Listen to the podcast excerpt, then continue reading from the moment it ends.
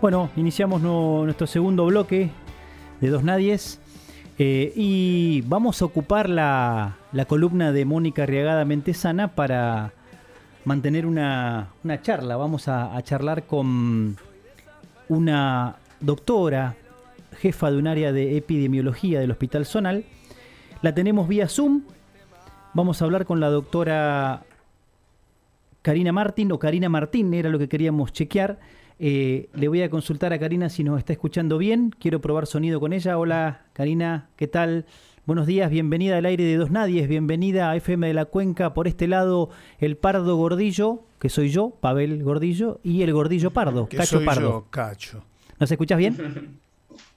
Sí, buen día, buen día, buen día a ambos y los escucho perfectamente. Por ahí vamos a tener un poquitito de delay, Pardito, ¿eh? porque es vía Zoom pero no hay ningún problema. Esperamos la respuesta. Karina, ¿Martín o Martín? Es Martín mi apellido, sí, pero bueno, allá en, eh, acá en Caleta Olivia me han bautizado con, con Martín, con Martín, digamos, con el, el, acento en la, pero sí mi apellido es Martín, como el nombre de varón. Bien. Fantástico. Doctora, eh, primeramente feliz cumpleaños y gracias por darnos esta nota en un día tan especial. Bueno, gracias por el saludo. Feliz cumpleaños, Karina. Qué día, ¿eh? Justo te fuimos a convocar el día de tu cumpleaños. Te cortamos el desayuno de celebración. No, no, ya estamos levantados hace un buen rato, así que eh, no, gracias a ustedes por la, por la invitación y bueno, eh, no le podía decir que no a, Mónica, quien hizo de eh, intercedió, digamos, para, para esta entrevista. Sí, nuestra columnista estrella. Por eso está, por eso está con nosotros en el staff de Dos Nadie, porque tiene vínculos que no le pueden decir que no. Exactamente, bueno, le mando un saludo a través acá de, la, entrevista, pero bueno, ya estuvimos mandándonos mensajes hace un ratito y sé que está con, ah, cumpliendo una función más que importante y que de columnista, así que bueno, un saludo para ella, un beso grande. Exactamente. Compleja la situación, Karina, a nivel nacional, alta contagiosidad ¿Y cómo está la cosa por Caleta Olivia, por la provincia de Santa Cruz? Eh, bueno, con respecto a nuestra situación epidemiológica en nuestra ciudad, eh, sí, hemos tenido un, incremento de casos en estos últimos 10 eh, días.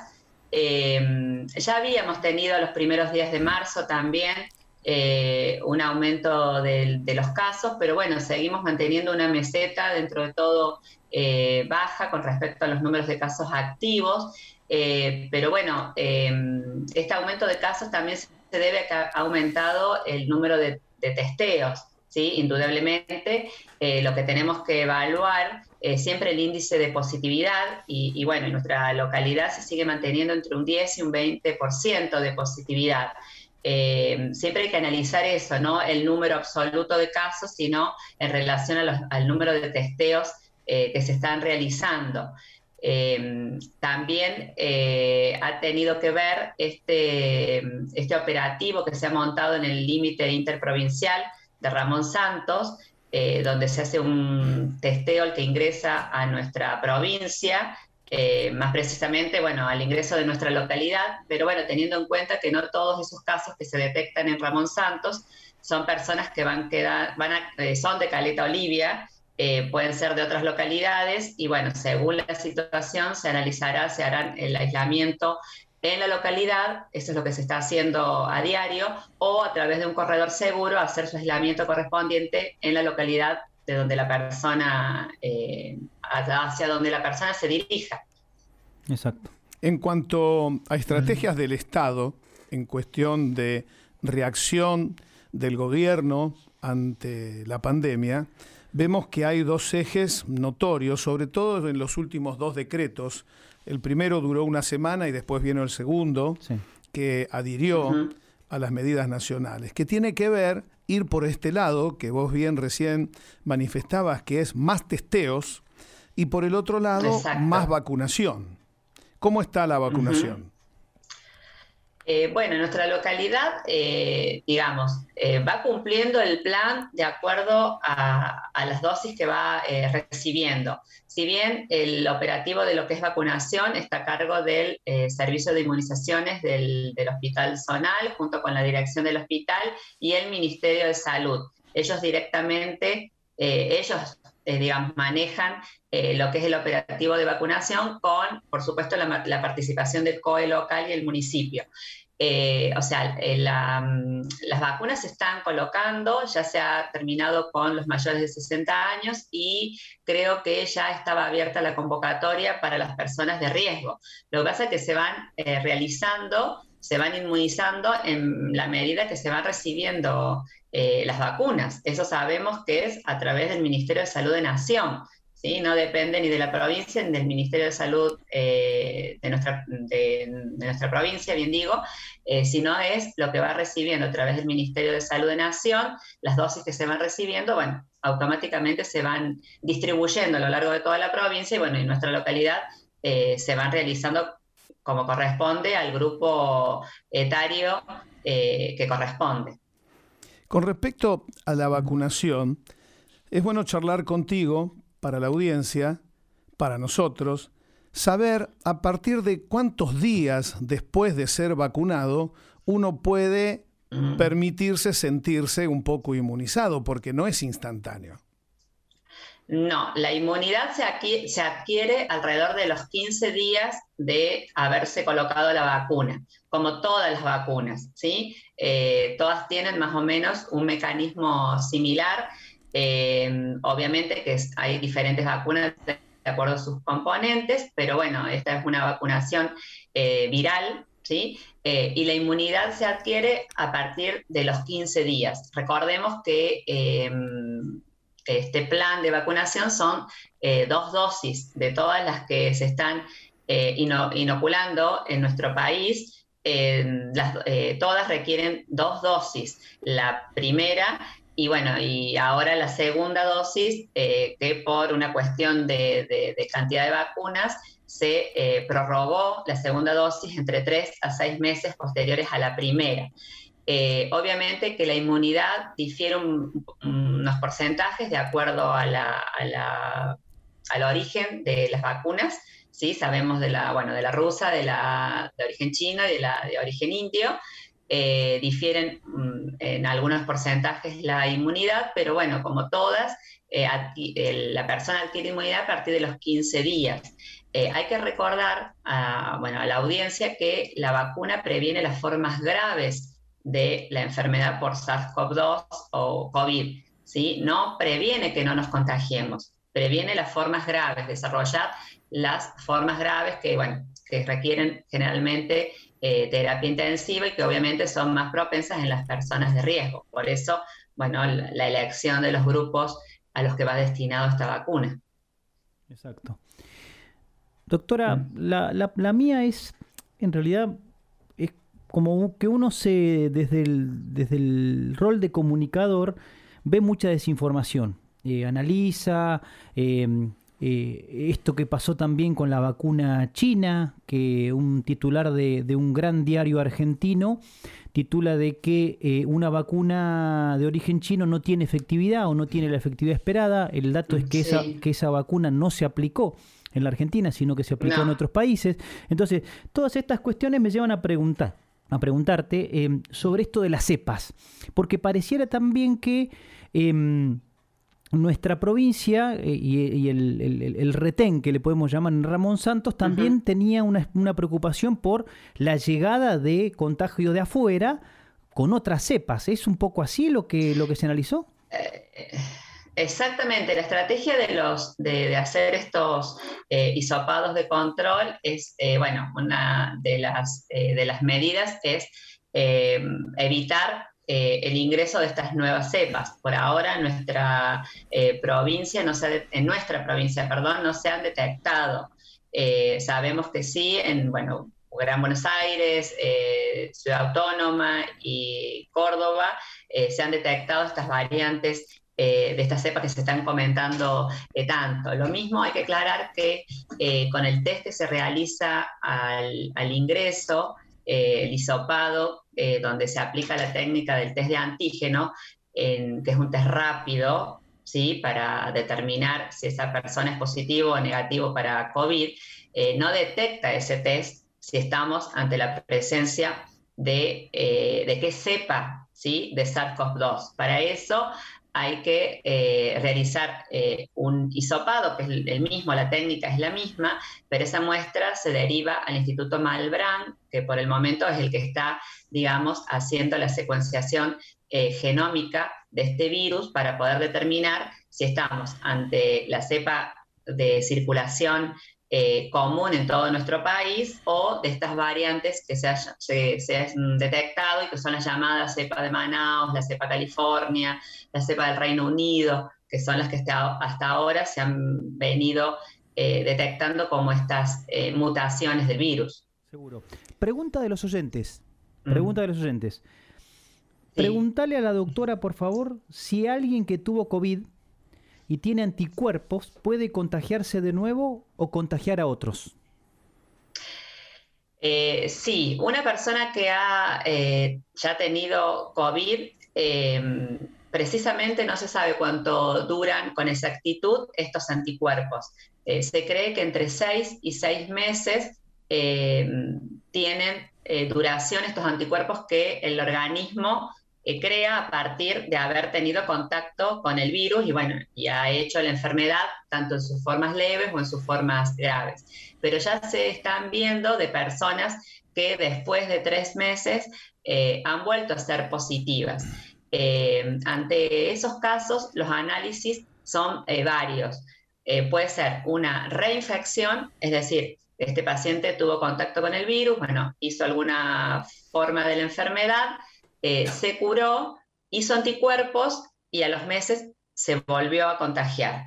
Otra, eh, otro análisis, otra variante es una reactivación del virus que también se puede dar, eso generalmente se da eh, en menos de tres meses, es decir, cuando una persona vuelve a ser positivo antes de haber pasado tres meses ¿sí? del primer positivo, digamos, no sé si se entiende. Sí, perfecto. Eso muchas veces el organismo, esta persona, ante el primer contacto con este virus, con COVID, no hizo anticuerpos, ¿sí? Porque bueno, eso depende de cada organismo, ¿sí? No todos reaccionan eh, de igual forma. Entonces puede ser que no genere anticuerpos ante este contacto con el virus y, es, y vuelva a tener contacto nuevamente con algún caso positivo y ese virus se reactive, ¿sí?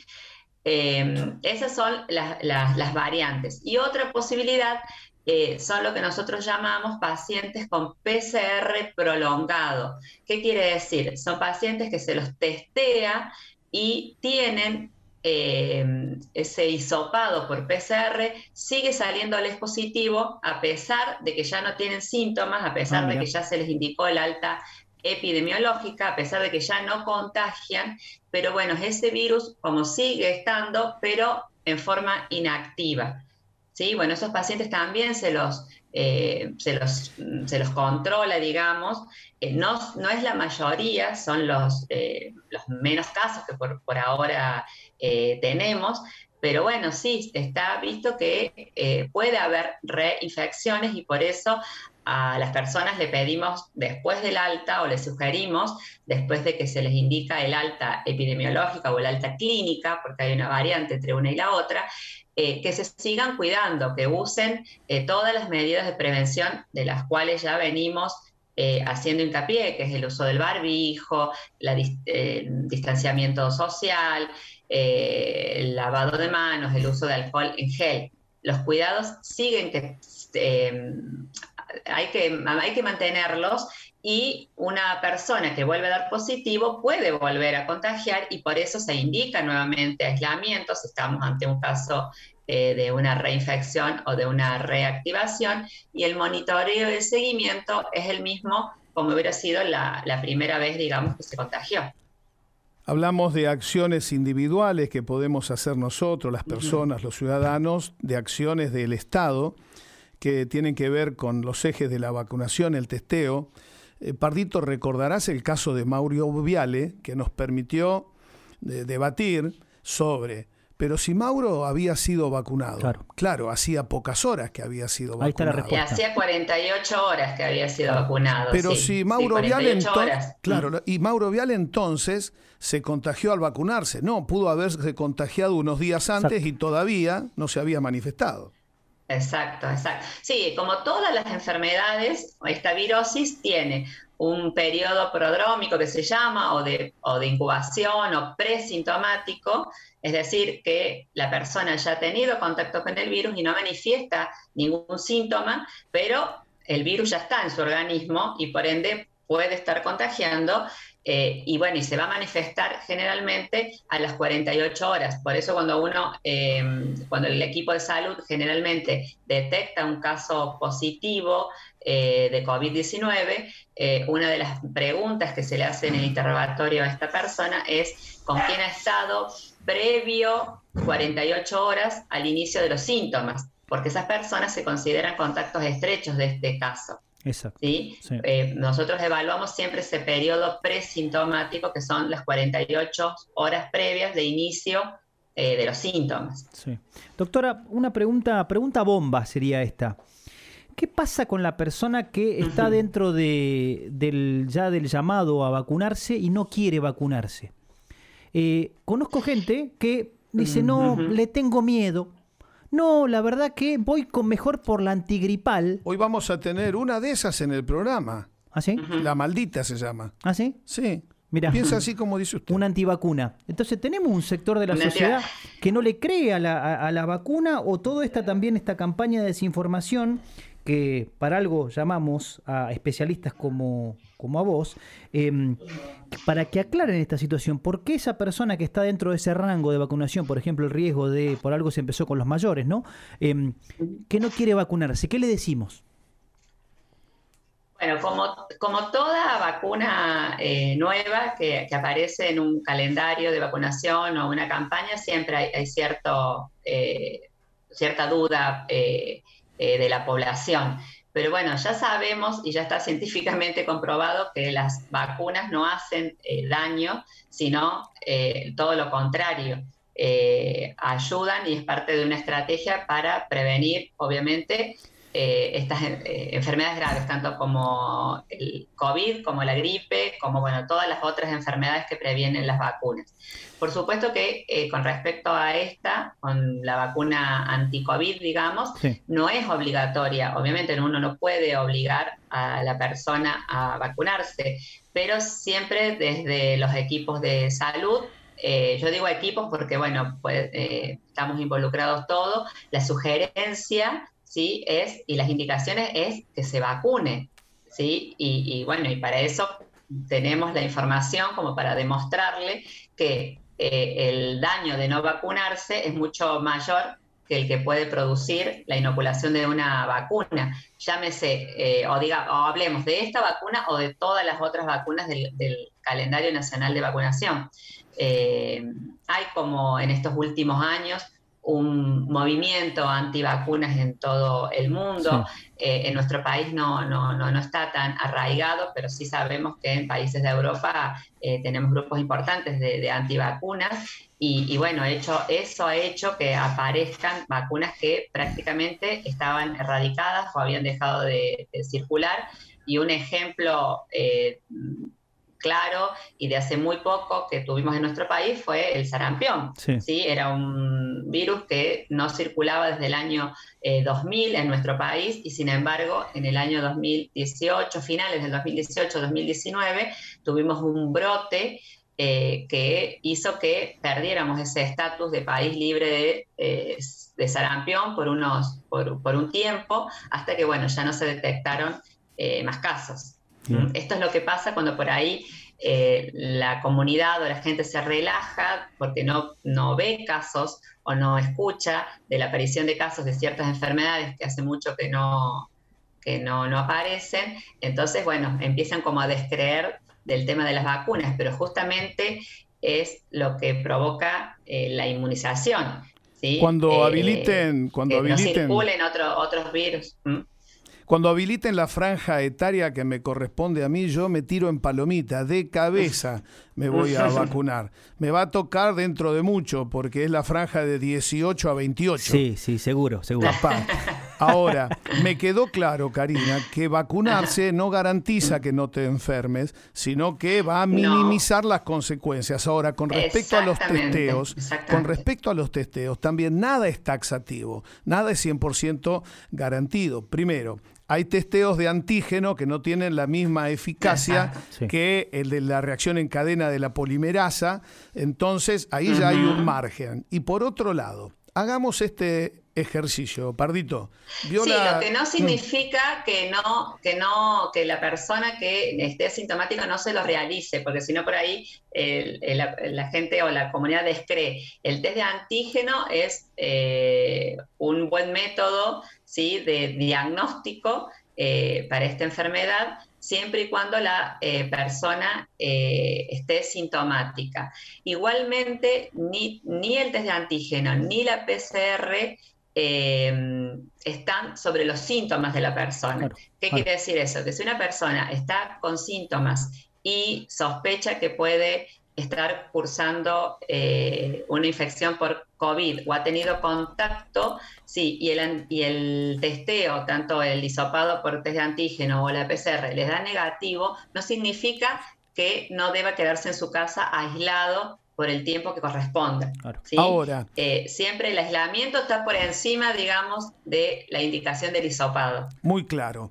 Eh, hagamos este mm. ejercicio, Pardito. Mira, están pidiendo test negativo para pasar por Ramón Santos. Karina, si me hice el test hace 72 horas, el test determina que al momento de la toma de la muestra eh, no tenía la infección. O demuestra que al momento de la toma todavía no había la suficiente concentración viral para que el testeo lo compruebe, lo detecte. Exactamente, es así. Pero si yo voy a, bueno, en este caso diste el ejemplo de, de, mm, volver de alguna otra localidad.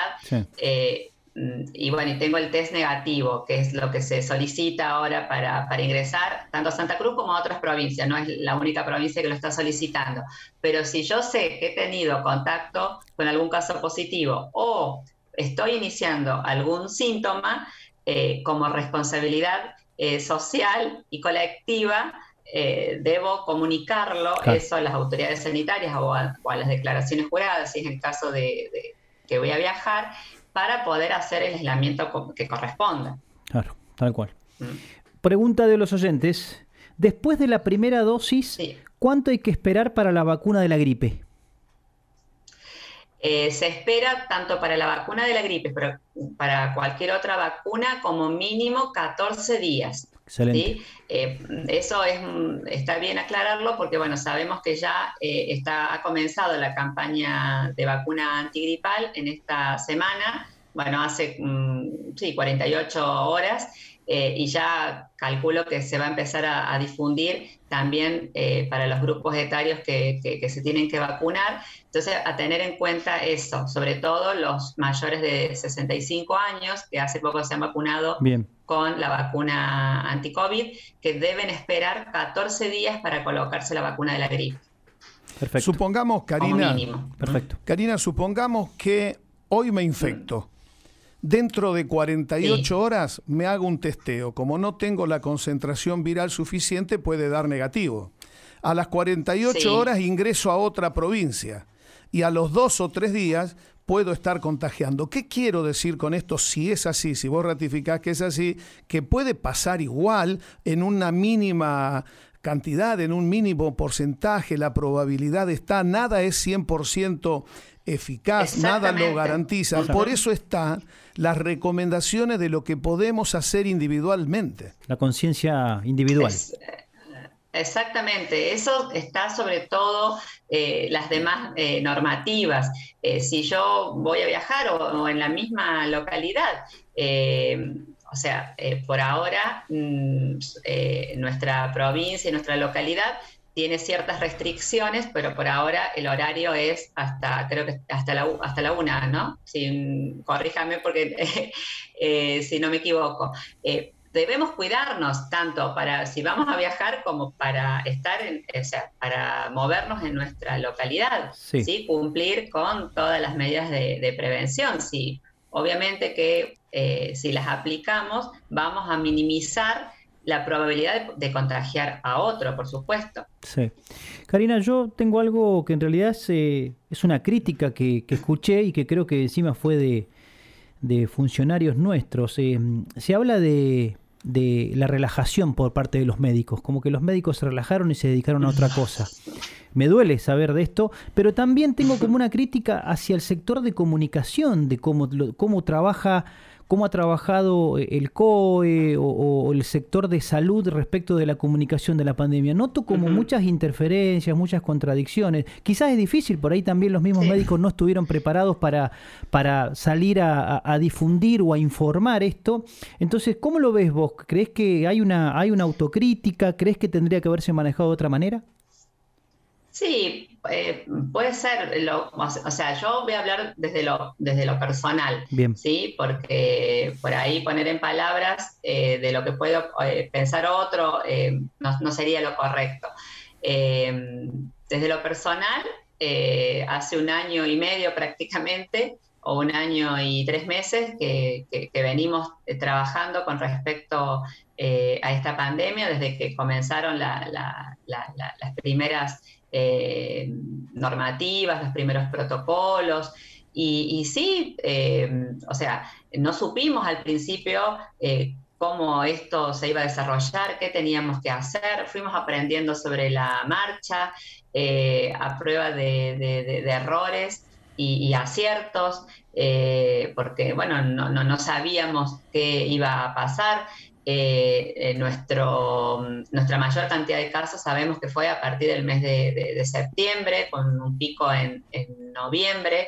Eh, pero todos esos meses estuvimos eh, trabajando y, me consta que todo el, equipo de, salud trabajó y lo sigue haciendo día a día y aprendiendo todos los días, porque bueno, con, con esta enfermedad es como, es como que fuimos aprendiendo eh, eh, de a poco eh, y todos los días aparece algo nuevo y bueno, debemos incorporarlo a nuestra... a, nuestros protocolos, a nuestros cronogramas y bueno, y muchas veces tenemos que volver para atrás y, bueno, y volver a, organizarnos. sí, puede ser que, en muchas ocasiones la por ahí el, que fue un error de, comunicación, eso sí, eh, estoy de acuerdo, pero bueno, me consta que tanto personalmente como todo el equipo de salud del hospital eh, que trabajó eh, y entregó lo que más podíamos hacer y lo seguimos haciendo a diario. Karina, la doctora Gorostidi, pediatra, creo que dije bien el apellido, hizo manifestaciones. ¿eh? me parece. Me parece que es Gorostidi, pero nos va a confirmar Karina si es que la conoce, compañera del hospital, que ya no está, hizo manifestaciones periodísticas donde afirma que se perdieron médicos que estaban vinculados mediante contratos como monotributistas, que hacían contratos cada seis meses, que se perdió un grupo como de cuatro médicos. La doctora Luna hizo declaraciones que se perdieron un par de contratos también. Eh, en los medios nacionales se habla de la fatiga que tiene eh, el sector de salud por lo duro que ha sido el combate y ahora arrecia eh, la pandemia y nos encontramos en Buenos Aires, en el AMBA, con situaciones ya complejas en terapia intensiva. Eh, ¿Cómo está el sector de los médicos en Caleta Olivia con la fatiga y si se ve diezmado por la falta de estos personales, de, esto, de este personal médico que ya no está? Em, bueno, eh, eh, a ver, eh, voy a hacer algo, o sea, algunas cuestiones que tienen que ver con gestiones de, la dirección del hospital o del ministerio. Yo no, no, tengo la autoridad para por ahí hablar, como la verdad que no desconozco eh, muchas de, estas cuestiones. Pero bueno, sí, eh, tuvimos hasta, hasta prácticamente el mes de enero, febrero, eh, muchos compañeros que, bueno, tenían contratación a través de, bueno, del monotributo y que habían sido contratados por esta pandemia. Algunos, bueno, no quedaron. Ahora es como que está el equipo, digamos, de salud eh, que estaba eh, de forma permanente. Eh, sé que están, se está tratando todos los días con las autoridades del, ministerio y, bueno, que se está gestionando para ver, bueno, si, si, esto, digamos, vuelve a aumentar el número de casos y todo eso, ¿qué va a pasar? Obviamente que vamos a necesitar incorporación o ayuda porque sí, realmente somos, eh, somos pocos los, los, profesionales que estamos actualmente, sobre todo en las áreas eh, más críticas que son de la atención directa del paciente, como son, bueno, la, la sala de clínica médica, la terapia intensiva y la, y la guardia. Karina, ha, eh, sido, ha sido muy amable, muy gentil, muy clara. En nombre tuyo queremos hacer llegar el saludo y fundamentalmente el reconocimiento a todos los trabajadores de la salud, a los médicos, a los profesionales de las actividades complementarias eh, que han puesto lo mejor de sí para darle pelea a la pandemia y que ahora, en lugar de permitirse descansar, tienen que estar preparándose para una segunda ola. Así que un reconocimiento enorme a todos ustedes y muy especialmente un saludo para vos en el día de tu cumpleaños. Muchas gracias por atendernos. Bueno. Muchas gracias y, sí, hay que destacar, yo creo que, ante todo, eh, todo el trabajo que, se realizó y que se viene realizando y, como digo, desde todo el equipo de salud, no solamente los médicos, sino eh, enfermeros, kinesiólogos, el personal de maestranza, laboratorio, bueno, todos los que trabajan eh, en, en nuestro hospital eh, la verdad que el, esfuerzo que han, hecho ha sido, la verdad que increíble y que, que bueno, y que, se sigue, que se sigue eh, trabajando para mejorar eh, día a día, porque la verdad que, a todos nos... Ay, no, me, salen las palabras, pero bueno, a, todos esta pandemia nos golpea, nos dejó algo, nos golpeó, sí, sí, así, esa es la palabra. Em, de una forma u otra, no solamente en el, en el cansancio físico y mental que demandó, sino también eh, de ver a, los pacientes que, algunos no salían. Bueno, la verdad que ha sido duro para, eh, para todos. Muchas gracias, Karina. para todas las familias que han, que han, tenido alguna pérdida también por esto, ¿no? Sí, bueno, Karina, te agradecemos muchísimo. Eh, te dejamos que pases tu cumpleaños tranquila y en paz y, ojalá que esto que mencionás eh, termine pronto y sigamos también cuidando a nuestros médicos. Creo que los médicos nuestros no se relajan, nuestros médicos están poniendo lo que ponen. es así. Eh, y hay que ayudarlos y hay que acompañar y hay que tratar desde otros órdenes como nos toca hoy a nosotros comunicar, comunicar en serio. Muchas gracias. Exacto, bueno, gracias a ustedes. gracias a ustedes por la invitación. Un saludo grande. Un abrazo.